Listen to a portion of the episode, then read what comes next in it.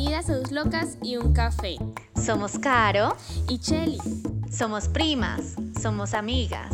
Nos peleamos, nos arreglamos. Rara vez estamos de acuerdo, pero siempre lo hablamos. Yo no espero que Caro piense como yo, ni yo que Chelly piense como yo. Así que acompáñanos a hablar de todos los temas que podamos y tratar de cambiar el mundo un café a la vez. Hola, soy Caro. Pasaba por aquí para dejarles una advertencia. El siguiente episodio contiene temas como violación, violencia contra la mujer y feminicidio. También, durante todo el episodio, nos estaremos refiriendo a las personas asignadas como mujeres al nacer como mujeres. Entendemos que existe un espectro en la identidad de género. Sin embargo, como este ha sido un tema que históricamente se ha limitado a las parejas cis heterosexuales, lo hemos manejado así. Además, ambas solo podemos hablar desde la experiencia de una mujer cisgénero. Lamentamos si los contenidos de este episodio ofenden a alguien y entendemos si por tu salud mental no quieres escuchar este episodio. Esperamos verte en la próxima. Gorda, yo creo que te va a dar de todo con este episodio. en serio, porque las cosas que encontré que tengo para decirte son, son, pues a mí me da de todo. Hay cosas que me dan risa, hay cosas que me dan rabia, es ridículo. Entonces, eh, la idea es que hoy eh, hablemos sobre virginidad y primeras veces. Ok, me encanta. Me hace feliz.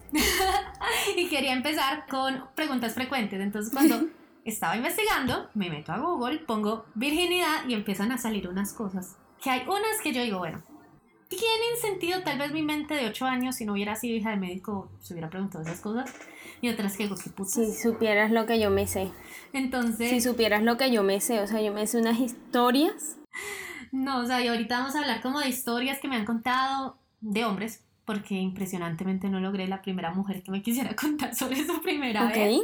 Pero los hombres sí estuvieron felices con contarme, aun cuando son pues historias que yo consideraría vergonzosas, hay de todo un poco. Pero bueno, yo creo que obviamente la primera pregunta que encontré cuando puse el tema de virginidad fue, ¿cómo saber si eres virgen? Ok, te la respondo. Pues no sé, o sea, yo creo que es como autoexplicatorio, pero la gente pregunta en Google cómo saber si, si soy virgen. Entonces, eh, ¿tú cómo sabrías que eres virgen? Yo cómo sabría que soy virgen.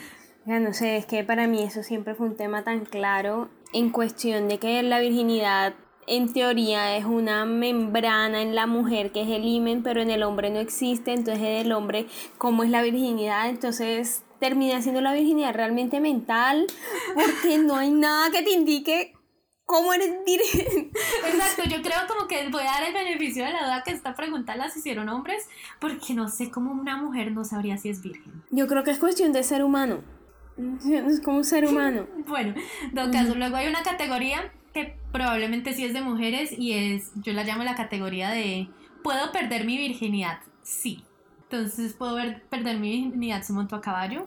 ¿Puedo perder mi virginidad si monto bicicleta? ¿Puedo perder mi virginidad si uso tampón? ¿Puedo perder mi virginidad si me masturbo? Entonces, es una categoría en sí misma y un agujero muy interesante de lo que la gente pregunta que puede hacerle perder la virginidad es que cuando, cuando yo escucho esas cosas, me imagino a la vieja casándose y el día siguiente colgando la sábana en, la, en el balcón para mostrar que sí hubo sangre. pues ese es el tema de las pruebas de virginidad que eh, inicialmente pues creía que era esa y hay unas cosas muy heavy también en ese tema que lo vamos a hablar más adelante, pero... Pero entonces sí, es la pregunta de puedo perder mi virginidad, sí, y, o sea, hay una cosa y es que si nos vamos solo al imen, sí, puedes perder tu imen montando en bicicleta, puedes perder tu imen montando a caballo, en clase de educación física. Ni siquiera perderlo, rasgarlo. Pues sí, puedes romper tu imen asumiendo que lo tenías en un principio. Oye, aprendí que sabía poco del imen. Luego está ya sí la, la categoría de ¿en serio? O sea, esa es mi categoría. Si tengo relaciones sexuales pierdo la virginidad? Pero, eh, sí, o sea... ¿Qué carajo? ¿Qué putas le pasa a la gente?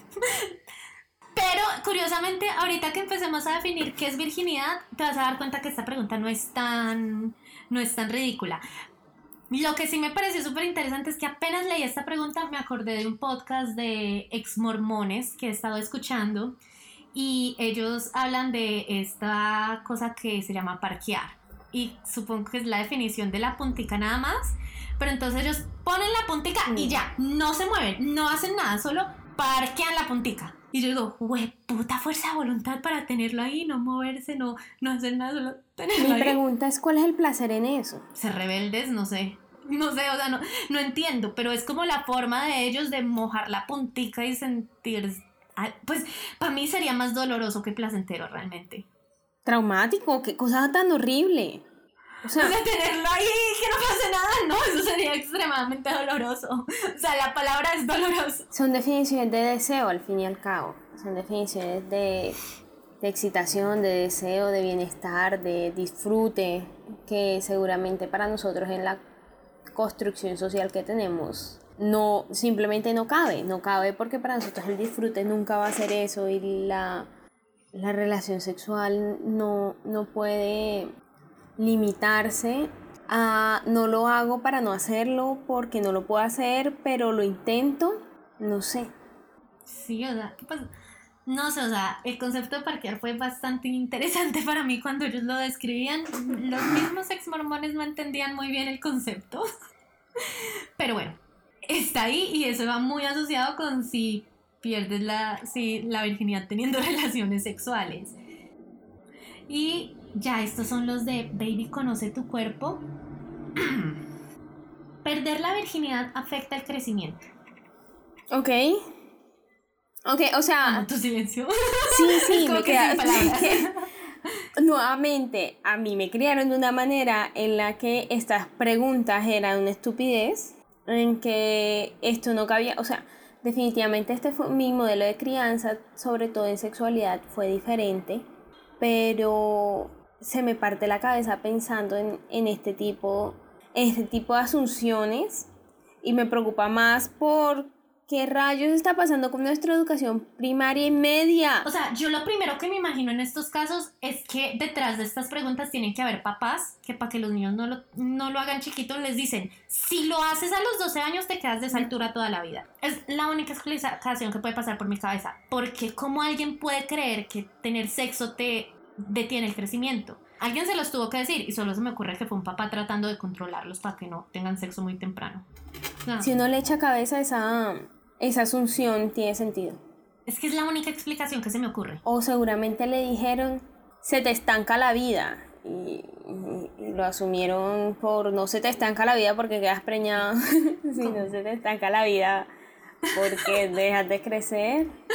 Le dijeron, cuidado, tienes sexo porque se te acaba la vida. Y ellos dijeron, puta, dejo de crecer. Puede ser. No sé, no sé, o sea, pero como te digo, son preguntas frecuentes. O sea, hay más de una persona preguntándose eso. Esta vuelve a ser un poquito de baby, conoce tu cuerpo, pero, o sea, tengo amigos que lo creen. Y es, el cuerpo cambia después de perder la virginidad. Y yo no sé tú, pero yo sí tuve amigos que juraban y perjuraban, en especial en el colegio, que por cómo caminaba una vieja, que por cómo se La sentaba, cadera, la cadera. La cadera. Es que se le ve la cadera redonda. Entonces hay quienes juran que tú la ves y, ah, no, eso es como el cuento de, de saber si es virgen de boca por cómo mastica el chicle o cómo se come la manzana.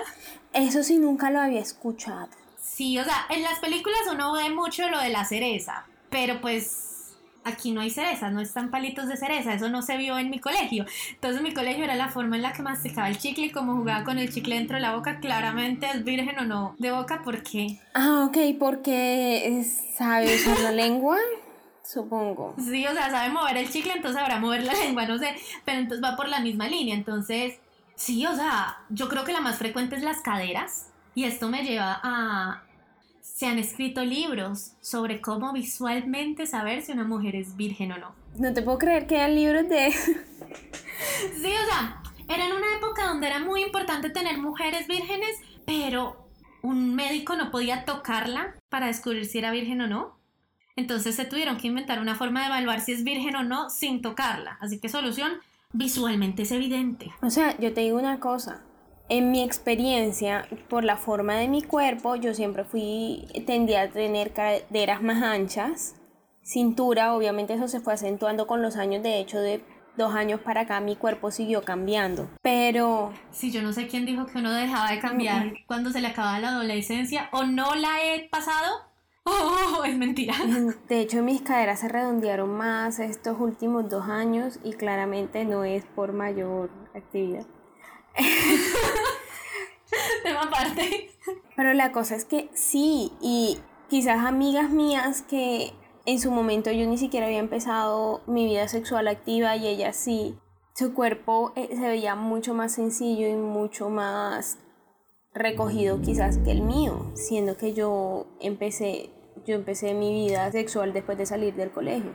Sí, es que anatómicamente hablando, las caderas pueden cambiar por embarazo, no por sexo. Y si tienes suerte, perder tu virginidad no es sinónimo de quedar embarazada. Mm, si tienes suerte, no. Si sabes qué carajos estás haciendo. No, porque siempre se puede romper el condón. Y muchas veces uno pierde la virginidad y todavía no está con las pastillas o no suficientemente juicioso. Entonces, creo que sí hay un factor de suerte. Ah, sí. Pero también, yo cada vez que escucho, quedó embarazada la primera vez. ¿Qué? La mayoría probablemente no se protegió, pero no falta la rompida de condón. Pero, o sea, se necesitan cinco días al mes. ¿Cómo latinaste Ah, esos cinco días? Marica, hay que ser muy salado en esta vida. Pero yo tengo un amigo que dejó embarazada a la novia en el sexo. ¿Tú sabes cuando en, en How I Met Your Mother creo que es? Ah, no, es en Friends.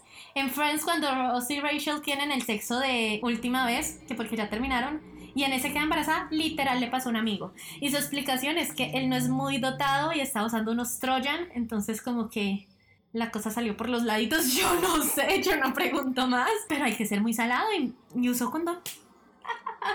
Entonces, sí, esa es la Volviendo- de tu cuerpo cambia después de perder la virginidad.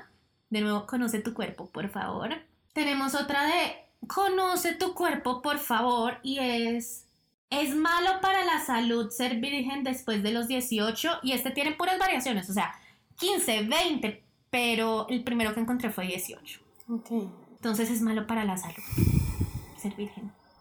¿Qué- ¿Cómo, ¿Cómo llegan a esas conclusiones? O sea, ¿cómo nuestra sociedad ha llevado a un número de personas gigante a estas conclusiones? O sea, yo creo que aquí pasa una cosa y es que, o sea, en especial en los hombres, y este es un dato de Wikipedia, entonces tómalo como lo quieras tomar, pero dicen que en especial en la cultura latina, el hombre tiende a, eh, perder su virginidad alrededor de los 15 años y la mujer lo pierde más tarde.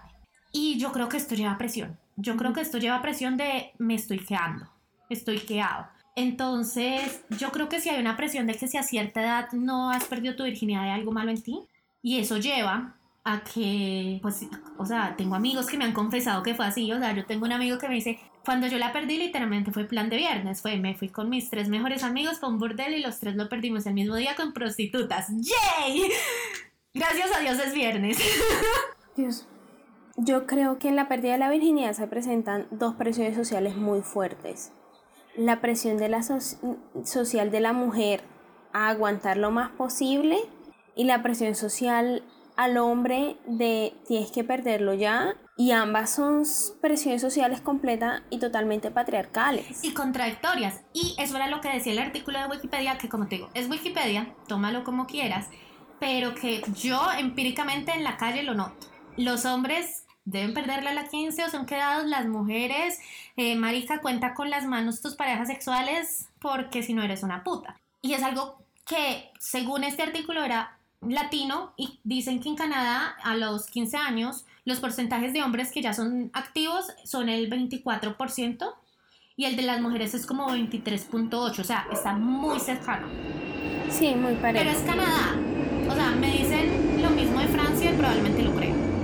Porque son culturas que tienen una postura Porque distinta. Son, es que es eso, o sea, son culturas que han ido disminuyendo los, los niveles de, de creencias machistas y patriarcales alrededor de la relación sexual y de la relación de pareja. El hombre, como tú misma lo dijiste, el hombre que pierde la virginidad a edades tempranas acá normalmente no es con la novia. Normalmente es el tío, el papá, los amigos que se van para un bur- burdel a perder la virginidad con una mujer mucho mayor, mucho más experimentada que no va a cuidar de su mente, de su cuerpo, de, de su experiencia sexual la primera vez. Que simplemente termina siendo un trabajo. O sea, yo te digo que cuando o sea, estamos tomándonos la cerveza y yo era como que, ¿será que ya estoy tan borracha? ¿En serio está pasando esto? Porque me parece como de película. Y yo creo que yo crecí en una burbuja de libertad sexual tan extraña que todo esto me parece raro. Entonces, descubrir que el entre primo y primo más me arrimo sí es cierto. Es como que... Mm, es súper cierto, es dolorosamente cierto. Es... No te imaginas cuántos cuántos chicos yo habla, con los que yo he hablado, amigos, exparejas, han dicho que lo han perdido con una prima mayor. O sea, es muy charro porque yo, o sea, creo que no he tenido un novio que no me cele con mis primos, porque tú sabes cómo es mi relación con Andrés, tú sabes cómo es mi relación con mis primos, son mis hermanos, yo soy hija única, pero entonces ellos no pueden entender eso y como que yo les digo, es que son como mis hermanos, al revés les dan más celos y yo así como que, ¿qué hay mal en ti? ¿Qué te pasa? Sí. Pero es, no es ni siquiera la, apertura sexual porque yo no tuve, tú sabes que yo en mi casa no hubo em, como tanta libertad de iniciar mi vida sexual. Para mí eso igual fue algo escondido y hundido y, que no debía pasar en el momento. Eh, pero igual tenía el conocimiento, o sea, a mí nunca se me negó el conocimiento de mi propio cuerpo, nunca se me negó el conocimiento de mis deseos, de mi biología, de, de, de qué iba a pasar, esperaban que no, por el contexto en el que yo crecí, un contexto religioso, se esperaba que yo llegara virgen al matrimonio, que pues no. Eh, pero pero se, era el esperarse, fue, me casara a los 22 años como mi hermano, o ya voy por 27 y todavía no, pero no importara qué tan lejos llegara hasta el matrimonio. Pero entonces eh, la pérdida de la virginidad para mí fue algo que yo conocía porque se me permitió conocer mi sexualidad, se me permitió entender mi cuerpo. ¿A cuántas personas no se les permite ni siquiera conocer su cuerpo y no se les permite conocer su cuerpo y perdón por ser tan redundante por concepciones machistas de la vida? Porque es que no tienen otro nombre, son concepciones machistas de la vida. Pues, supongo que a una mujer no se le deja conocer su cuerpo por una concepción machista creería que... Al hombre tampoco, porque el hombre tampoco tiene el permiso de ser sensible hacia su cuerpo, de tener sensibilidad hacia su cuerpo, de preguntarse, de, de vivir su sexualidad más allá del deseo y el ser macho. Sí, no, y lo otro que yo me preguntaba cuando veía estas cifras, entonces, eh, es como algo que se comparte entre los latinos, tanto de América como de Europa. Hay que entender que en Europa también hay latinos. Entonces, listo, las cifras de Grecia y Portugal son muy parecidas, lo que me hace creer que las de Latinoamérica podrían ser muy parecidas. Y están hablando de que en Portugal, por ejemplo, los hombres activos a los 15 son 24.4 versus un 9% en mujeres. Y yo digo, si hay una diferencia tan grande, claramente estos niños de 15 años no están teniendo sexo con alguien de su edad. O sea, o hay una sola niña que se reparten entre todo Portugal, o claramente lo están haciendo con personas mayores. Y hablamos de 15 años y qué tan mayores. Entonces, es como que recordemos que hay un nuevo concepto del que estamos hablando, de un tipo de violación donde una persona mucho mayor que entiende lo que está haciendo eh, se aprovecha de una persona joven. Y llámese primo, llámese tía, o sea, niñera, yo no sé, pero claramente lo están haciendo con una mujer mayor, mayor. porque las cifras no cuadran. Y yo te digo una cosa, o sea, sí han sido generaciones y generaciones de que una mujer mayor ha abusado de ellos, porque no, no tiene otra palabra, ha abusado de ellos, una mujer mayor, ¿qué, ¿qué les va a quedar en la cabeza acerca de la relación sexual? Porque ellos no van a poder abusar más adelante de una mujer menor o de cualquier otro tipo de mujer si su primera relación sexual fue un abuso. Empezamos a meternos en un círculo vicioso asqueroso en que he sido maltratado y maltrato y no es justificable por eso, o sea, por eso no es justificable ni, ni es perdonable, pero seguimos, sigue siendo un problema social sistémico que hace parte de todo este sentido político que nos encierra, en que el hombre tiene que ser de esta manera y desde esa misma manera que tiene que ser el hombre que le enseñan a ser el hombre empieza a ser la mujer, empieza a ser con la mujer también. Y aquí estamos. hablando de esto. y aquí hablando de ello. Dos mujeres, algo culturalmente extraño, probablemente. Y entonces maravilloso Durex, la empresa de condones, porque ¿quién más podría hacer este tipo de encuesta? Hizo una encuesta global y al parecer la promedio para perder la virginidad es 17. Eh, para mí tiene sentido, el problema con los promedios es que se alteran mucho, o sea, unos niños de 12 años pueden alterar a los que lo perdieron a los 40, entonces un promedio no es una cifra muy diciente, podría decir uno estadísticamente hablando, pero bueno, plantear el promedio a los 17 para mí sería real. Si nos vamos a las películas adolescentes gringas a los 17 es el prom, entonces entonces tiene sentido. El prom. ¿Tiene sentido? No, pues si nos vamos a las españolas actuales, a los 17 ya están teniendo tríos, o sea. Ah, no, pues. Y tríos gays en los baños del colegio, bastante normal. Sí, bastante normal. Eh. Dios mío. Pero sí, entonces Durex, esta cifra para mí tiene sentido. Pues tú sabes perfectamente que yo tenía esta idea ridícula que yo quería perder mi virginidad como una adulta, así que esperé a tener 18 años y una semana para perder mi virginidad. Si hubiera entendido lo que es ser adulto, probablemente seguiría virgen. yo por lo menos dije porque cuando salga al colegio. Mientras que esté en el colegio, no. Algo más, algo más medible realmente. Yo no creo que todavía sea una adulta. No, no, no. Estoy consciente de que no soy una adulta, pero. creo que no lo cumplí. Pero. Pero cuando salga del colegio, no creo que el colegio sea el momento. No quiero, no quiero enredar este momento extraño al colegio con además decidir perder la virginidad y, y lo que dirán y no dirán, y si dicen, y si no dicen, etc. Ya estoy en la universidad, ya me vale huevo. Ya no me importa. Creo que va más o menos por el mismo lado porque es que por ser mi colegio calendario, yo terminé graduándome de 18 años. Eh, entonces, listo. Yo creo que era una, una, situación similar porque recuerdo que tampoco me quise operar por el que dirán. En, en, cambio, si me operaba justo en el transcurso entre salir del colegio y entrar a la universidad, nadie tenía que saber que mis tetas no eran mías. Eh, mis compañeros de la universidad incluso ven fotos de Facebook y dicen, wow, le llegó la pubertad tarde. Gracias. Mm, digamos que sí. Digamos pubertad. Es... Pero la virginidad. Y, y, y, nos pasamos de nuevo el concepto de qué rayos es virginidad. Y te tengo la respuesta según como el 90% de las fuentes, que empieza a ser re problemático también.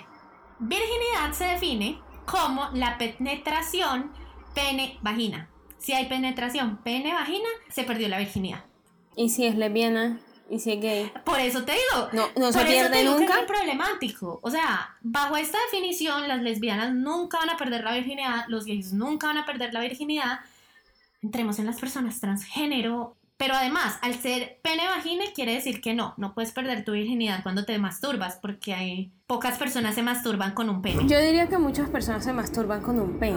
bueno, pero entiendes a qué me refiero. Entonces, si la masturbación tradicional, donde objetizas un objeto o tus manos y no un ser humano, como hace mucha gente, eh, no, no podrías perderlo con tus dedos, no podrías perderlo con un tampón. Eh, Nuevamente, o sea, venimos diciendo, ¿sabes? O sea, estoy escuchándote y escuchándome y, pensando en nuestra conversación y seguimos en esta conversación poniéndole la virginidad a la mujer. Es que ese es el problema. Porque las pruebas de virginidad están ligadas al imen y los hombres no tienen imen. Pero ahí está el problema. ¿Cómo podemos decir que la virginidad es penetración pene-vagine, pero la vamos a vagina, pero la vamos a medir con el imen, que el imen se puede romper con un montón de jodas. Entonces, ni siquiera tú lo entiendes. Aparte, eso quiere decir y las personas que se reconstruyen un órgano sexual. Entonces ya son vírgenes otra vez. Pues esa también es una pregunta, ¿cómo puedo recuperar mi virginidad? Y hay cirugías para eso. Hay cirugías de reconstrucción de imen y hay procesos láser de rejuvenecimiento vaginal que te la vuelven y te la aprietan. Definitivamente yo pienso que tenemos que empezar a cambiar el lenguaje. Eso es lo interesante. O sea, tenemos que dejar. O sea, lingüísticamente ya la expresión perder la virginidad se usa para muchas jodas. O sea, cuando me fui a hacer mi primer tatuaje, mi mejor amiga me fue a acompañar a perder mi virginidad. Pero claramente de tatuajes no me acompañaría a perder el otro tipo. Sería realmente extraño. Eh, sí, pero nuevamente, o sea, perder la virginidad, el imen. Cualquier cosa puede generar una ruptura de imen. No cualquier cosa puede generar una pérdida de la virginidad. No, o sea, el concepto es re problemático porque hay personas que incluso le agregan el voluntario al cuento. Entonces, perder tu virginidad es la penetración voluntaria de pene-vagina. Eso quiere decir que una persona violada podría decir que todavía es virgen, pero yo no creo que psicológicamente se esté sintiendo virgen, pero la sociedad le puede decir, ah, es que eso no fue voluntario, entonces tú sigues siendo virgen. Es un constructo social al final de cuentas y uno muy problemático. O sea, excluye a las víctimas de violencia sexual, excluye a las personas de sexualidad fluida o de género fluido. Sí, termina sacando a mucha gente y oprimiendo a la mujer y haciendo sentir culpable al hombre. Y termina generando que entonces hay niñas que llegan vírgenes al matrimonio a punta de sexo oral, a punta de anal. Sexo anal, eso es, ese es un, conozco un caso. Conozco un caso en que, no, pues yo prefiero que tengamos sexo anal para no perder mi virginidad. No. Cariño, o sea, lo perdiste hace Sí, o sea, rato. ¿De qué estás hablándome? Lo único que no tienes es el imen O completo. sea, la verdad es que si vamos a, a equiparar virginidad con pureza, ese barco ya zarpó. Pero yo leí unas noticias sobre Afganistán donde a ti pueden llamar a la policía y obligarte, o sea, la policía va y te obliga a hacer un examen de virginidad, tu familia puede llamar y decir es que ya se escapó de la casa, vayan y háganle una prueba a ver si es virgen, y así médicos te agarran y contra tu voluntad te abren las piernas y miran para allá adentro. Entonces, eh, perder la virginidad antes del matrimonio, tener sexo antes del matrimonio, eh, da cárcel. Y entrevistaban unos hombres, esta fue una noticia que vi, o unos niños, no sé, ex- em- entrevistaban género masculino y ellos decían que por eso hay que tener mucho cuidado cuando se está con una niña, solo hacerlo por detrás, porque si no, puedes ir a la cárcel. O sea, Ok. Otra vez O sea, estoy sin palabras. no. No, o sea, yo te dije, vas a sentir muchas cosas porque es totalmente ridículo. Y hablemos del himen. ¿Qué es el himen? Es una membrana, un vestigio embrional. O sea, que tú y yo que entendemos de anatomía y de embriología, un vestigio embrional es una joda que no sirve para un culo después de ser de, de pasar de la etapa de embrión.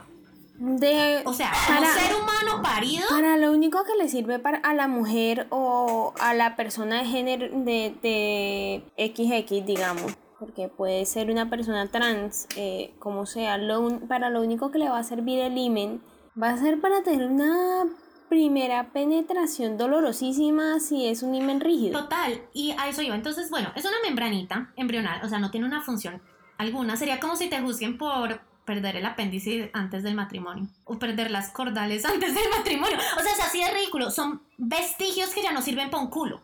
Para nada. O sea, es lo mismo. Perder la virginidad antes del matrimonio es tan relevante funcionalmente hablando y anatómicamente hablando como perder el apéndice antes del matrimonio. O sea, a mí me encantaría que juzguen a las personas por tener apendicitis antes del matrimonio. O sea, sería maravilloso. Al menos así también podríamos juzgar a los hombres. Sí. Entonces, aquí vienen las cosas y fue como que, admito, no sabía mucho del IME. Porque creo que se oye mi perrito en el fondo. A todos nuestros queridos oyentes, tengo perros. No, lo trataremos de editar, pero es físicamente imposible. Entonces, listo, es una membranita.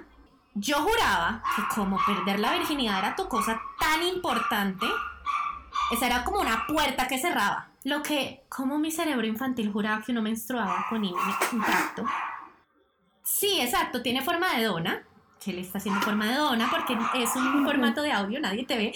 Se supone que tradicionalmente tiene forma de dona, pero yo juraba que era una membrana completa. Me di cuenta cuando leí, ay, tiene agujero, claro, por ahí sale la, la sangre. Menstruación. Maravilloso, al parecer yo nunca había asociado, bueno, realmente yo nunca pensé tener un imen. Yo nunca le eché mucha cabeza a mi imen, así que cuando me lo empecé a imaginar, me lo imaginé como una vaina que cierra, como cuando te entregan, no sé, un postre con un papel celofán. Yo, yo la verdad, yo la verdad pienso sinceramente que la mayoría de gente se lo imagina como una tela permeable.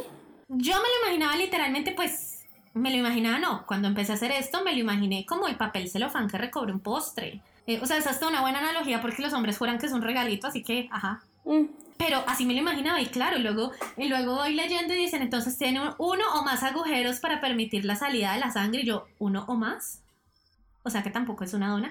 Hay personas que pueden tener un imen con múltiples huecos, así como hay personas que no tienen hueco y llega su periodo y hay que abrirles quirúrgicamente. ¿Cómo harían, o sea, cómo harían antes? Las mujeres que simple, o sea, se les iba a podrir eso por dentro. Pero volvamos, hay una práctica que hay donde, y esto es maravilloso, Entonces, todo el mundo sabe que esta práctica ocurre en África. Noticia para el mundo, ocurre en Colombia, o al menos en 2007 ocurría en Colombia. Esta es la famosa práctica donde cortan los labios externos y cosen la vagina. Mi pregunta siempre fue, ¿cómo putas menstruan? Una amiga que no conoce su cuerpo preguntó, ¿y cómo orinan? Yo, ¿cómo menstruan? Porque huecos distintos, baby. Pero sí, o sea, si te cosieron cerrada la vagina para que luego tu esposo en la noche de bodas la abra literal y figurativamente, o sea, tijerita, cortemos hilos, abramos la vagina. ¿Cómo putas menstruantes de eso? Pero claro, estúpido cerebro, son las mismas comunidades que apenas la niña le llega la primera menstruación la casan con un viejo siete veces su edad. Entonces supongo que estar cerrada no es un problema por mucho tiempo. Eh, yo siempre había visto este tema, obviamente la virginidad como un constructo social, la virginidad como algo problemático, como algo potencialmente doloroso, psicológicamente doloroso para muchas mujeres, para muchos hombres. He conocido, me, me ha sorprendido en mi vida ir conociendo hombres para las que su vida sexual y su, prime- su inicio de vida sexual ha sido triste, doloroso y simplemente no quieren hablar de eso porque porque les hiere, o sea, porque, porque es una historia triste y como la de mayor parte de la gente, ese inicio de vida sexual es una historia triste. O sea, eh, como te digo, yo no logré que ninguna mujer me contara. eh, sé tu historia, sé la mía, pero, o sea, un amigo me dijo y me encanta, o sea, me decía, si quieres di mi nombre, di de dónde me conoces, y yo como que no, no me interesa, pero me dijo como que, que el problema de él es que él le habían dicho siempre que la primera vez uno duraba muy poquito. Y él estaba, iba a tener relaciones con una mujer que no sabía que él era virgen. Entonces, antes, cuando se fue como a poner el condón, se masturbó y se hizo venir manualmente para que durara más. Y la vieja nunca supo que él era virgen y yo creo que si no se hubiera masturbado la vieja tampoco hubiera sabido más. Bueno, pero ya muchos años después se reencontraron y ella se enteró y yo era como que la primera parte fue tan innecesaria, o sea, no, o sea, Completamente. O sea, porque pasa a ser tan necesario para la mujer esconderlo, para el hombre exponerlo. O sea, yo creo que el hombre sufre mucho, la mujer, o sea, nosotras sufrimos más, creería yo, eh, porque nuestra, nuestro sufrimiento es impuesto y el de ellos es impuesto pero propio. No sé si me hago entender, de pronto tú sabes expresarlo mejor, pero ellos sienten vergüenza de seguir siendo vírgenes, mientras que a nosotras nos avergüenzan por no serlo. Entonces, el de nosotros potencialmente puede ser muchísimo más largo que el de ellos. El de ellos acaba en el momento en que lo hundan. El de nosotros empieza en el momento que nos hunden. Yo creo que no, eh, para ellos no acaba en el momento en que, en que lo hacen, para ellos también empieza, o sea, es un terminar de un sufrimiento, pero un inicio de otro, un inicio en el que de, de, un, de una vida sexual triste, traumática, dolorosa para él y para su pareja. O sea, que se les hace casi imposible poder disfrutar en realidad su sexualidad, tanto ellos como la mujer, y sin contar, bueno, para la mujer, la gran cantidad, o sea, el porcentaje gigante de mujeres que han sido abusadas y que su primera experiencia sexual en realidad es un abuso, y los, la cantidad de hombres que en realidad su primera experiencia sexual es un abuso, ¿cuántas personas están teniendo como primera experiencia sexual un abuso? Independiente del género o sexo. ¿Y cuántas personas lo saben? Porque el problema es que muchos hombres les dijeron que perderlo con una mujer mayor era. Era bien, era como que. Será wow. Era wow, o sea, sí, claro, para que te enseñe. Si supieran que uno, que una, una persona no te enseña, la única manera de aprender es aprender con alguien que uno quiere, o sea, en conjunto. O sea, yo creo que para aprender qué le gusta a uno se necesita confianza. Y potencialmente me juegan por esto, pero también creo que es un juego de números. O sea, si solo estuviste con una persona, de pronto nunca te des cuenta que no era tan maravilloso. Aún si tienen confianza y experimentan mucho, porque Pero es que no es en lo ser mar, yo creo que no está en lo que de, o sea, cualquier otra persona puede ser mejor en la cama que tu pareja. Y no por eso con otra persona vas a disfrutar más. Bueno, también, pero no sé. Para mí, también saber qué te gusta es una cosa de números. Para mí. Pero yo también admito que yo desconecto un poquito el factor emocional con el físico y pues también lo veo como una actividad física interesante, no solo como una, como una actividad romántica. O sea, lo puedo ver de las dos formas y las puedo desconectar. Sí, sí, sí, lo entiendo. O sea, entiendo cómo llegar a ese punto, entiendo que eso puede pasar perfectamente. Es una actividad física interesante.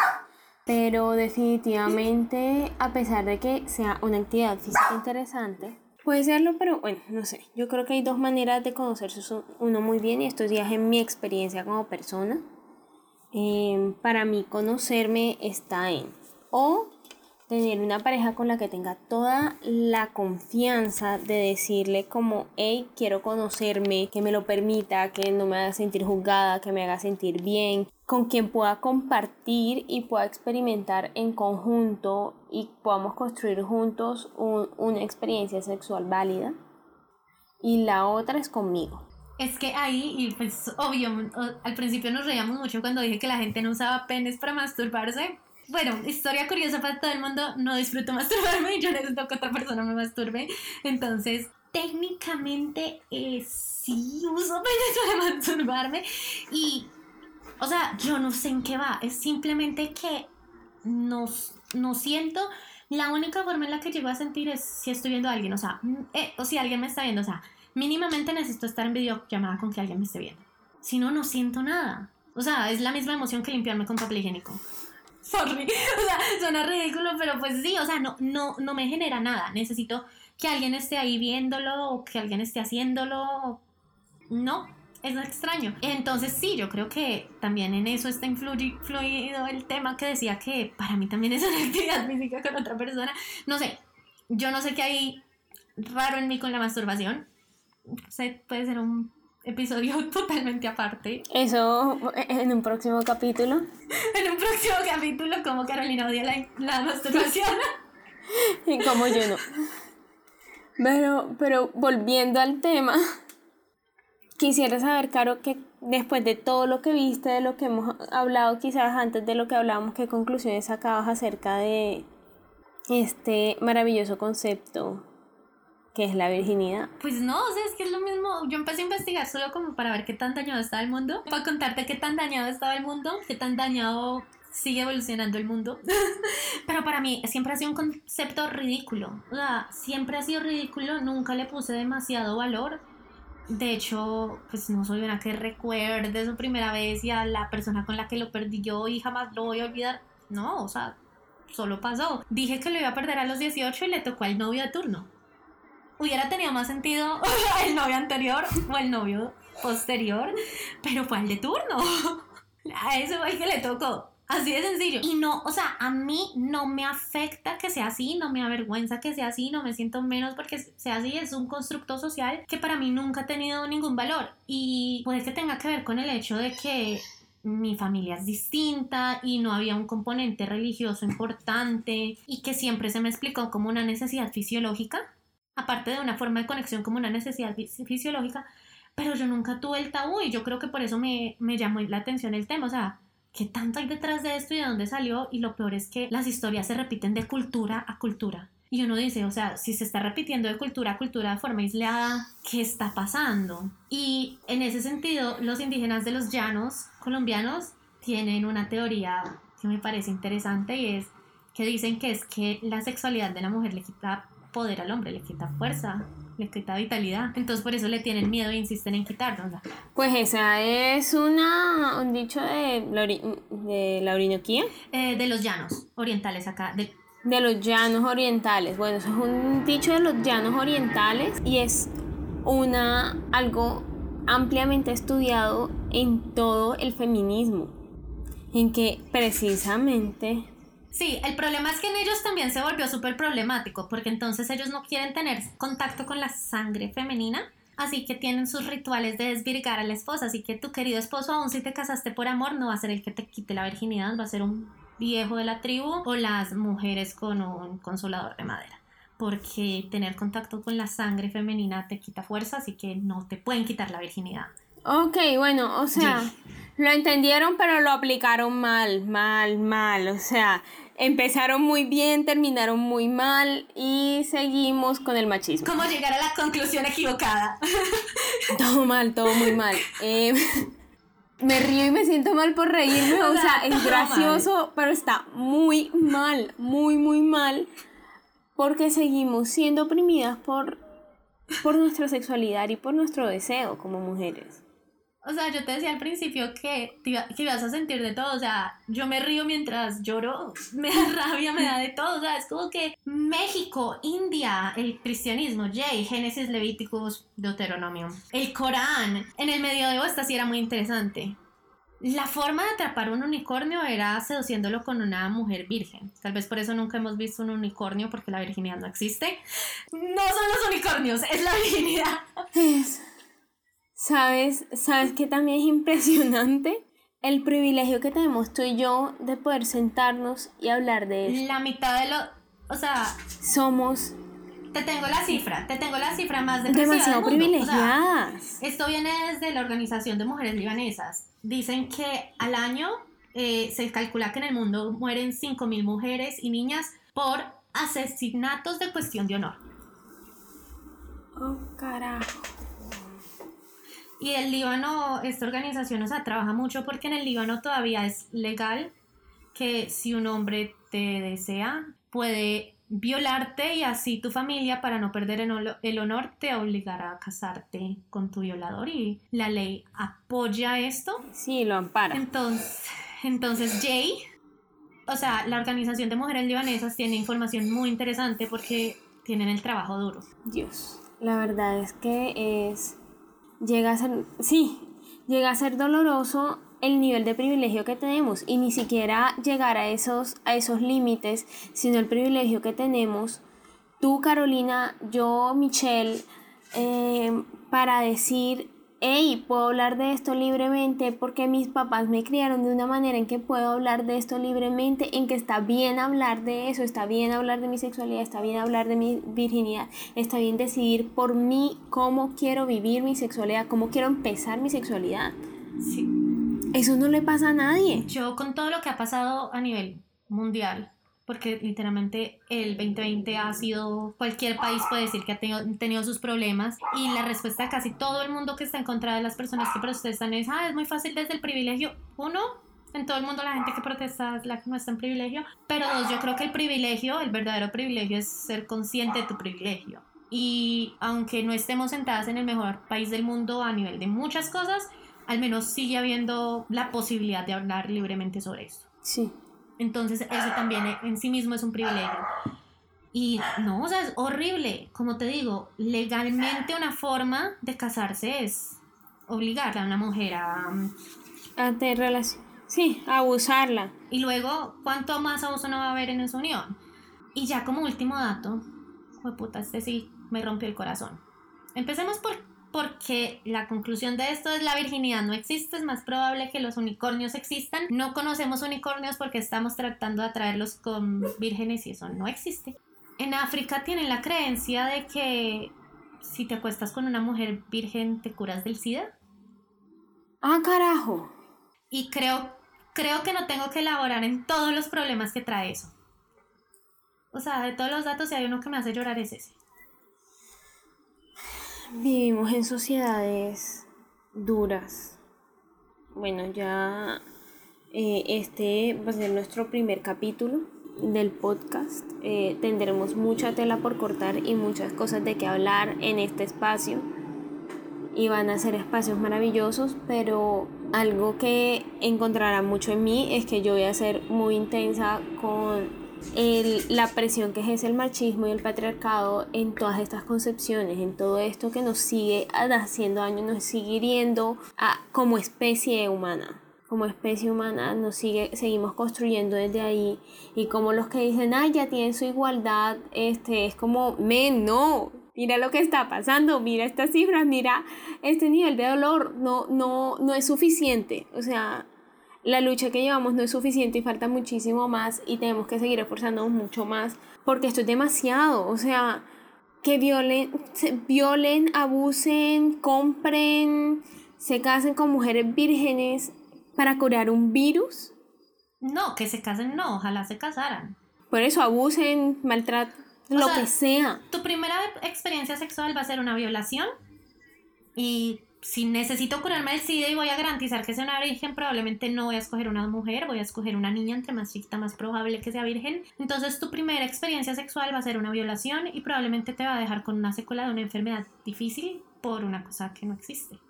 Y no es justo. Yo creo que en ti van a encontrar la persona analítica, la persona que a veces va a sonar un poquito brava, y en mí la totalmente inapropiada, inoportuna. Mi forma de lidiar con esto es bromear donde no hay broma porque es que no puedo. O sea, no puedo.